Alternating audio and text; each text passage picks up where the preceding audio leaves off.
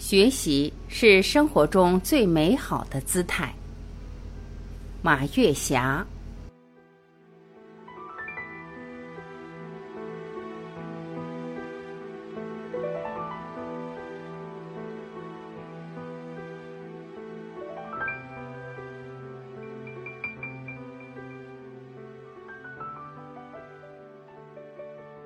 生活中有很多美好的姿态。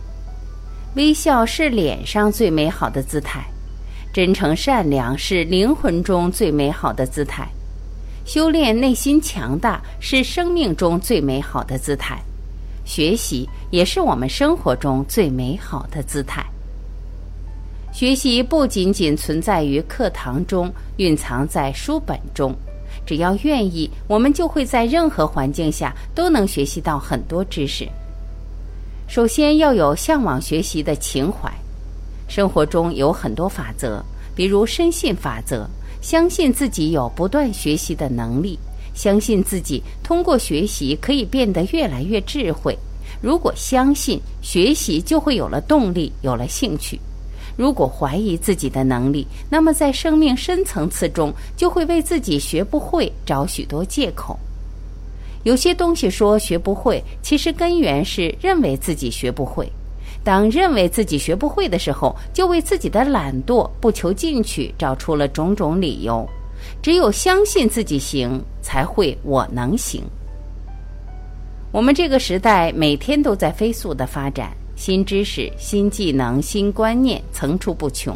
如果我们丧失了学习的能力，就会把自己变成边缘人。滚滚向前的时代列车抛弃我们的时候，连说声再见的机会都没有。如果你想让自己和这个时代同步，就必须提高自己学习的能力。学习的能力就是能够坚持不断学习、不断成长。这和年龄无关，这和环境无关。那么和什么有关呢？只和自己有关。在不断学习的过程中，我就有深深的体会。首先，学习任何知识不怕困难，勇于实践，勇于尝试。在学习的过程中遇到困难，千万别打退堂鼓。当我在学习的过程中遇到困难的时候，我都有兴奋的感觉。我鼓励自己说：遇到困难的时候就是成长的时候，遇到困难的时候就是展现自己聪明才智的时候。因为每一个人身上都蕴藏着巨大的潜能和聪明才智。很多人没有机会展现出来，当这种聪明才智被压抑得太久，慢慢的也就自我消耗掉了。所以很多事情，如果你不去实践，你不去感受，你真的不知道自己有多么聪明，你真的不知道自己多么有能力。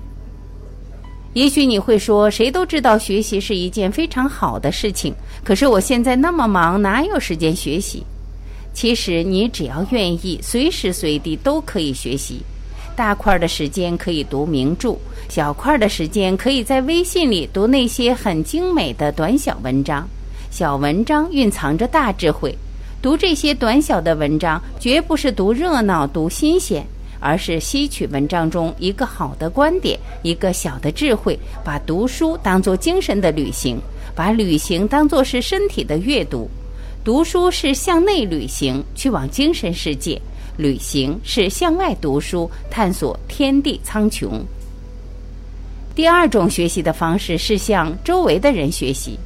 我在学习智能手机的过程中，很多人都成了我的老师。我遇到困难的时候，我就去请教我周围的老师们。孩子们回家的时候，我向孩子请教。我在别的城市旅居的时候，我就向邻居们请教，向小区的年轻人请教。在这个过程中，我的心情是愉快的，因为我一直保持着不断进取、不断学习、不断成长的能力。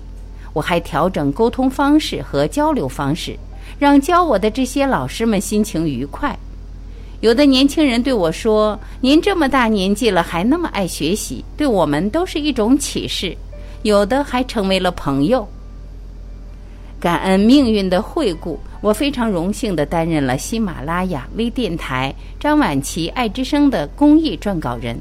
在撰稿的过程中，我得到了非常大的福报。在爱之声团队中，我还学会了许多新观念。比如说，一切都是最好的安排，没有一片雪花落错地方。遇到问题，首先要向内看，处理问题首先要让自己如如不动。学会新技能，滋养的是自己的日子；学会新观念，滋养的是自己的灵魂。学习是一种最美好的姿态。当你拥有一颗爱学习的心，你就会在不同的环境中观察不同的人和事物，学习他们闪光的思想和隐藏的智慧。在蔚蓝色的大海边，你可以听懂海浪的歌唱；在绚烂多姿的湿地花海，你能听懂花朵的低语。后来，我又学会了手机购物，手机购买飞机票、火车票。滴滴出行、网上支付，这些新技能给我的生活带来很大的乐趣。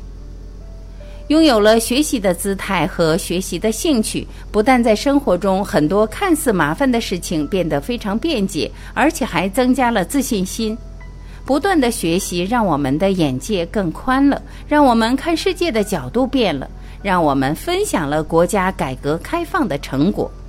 学习的姿态不但让我们收获了很多实惠、很多思想，更重要的是，学习的姿态让我们收获了尊严和快乐。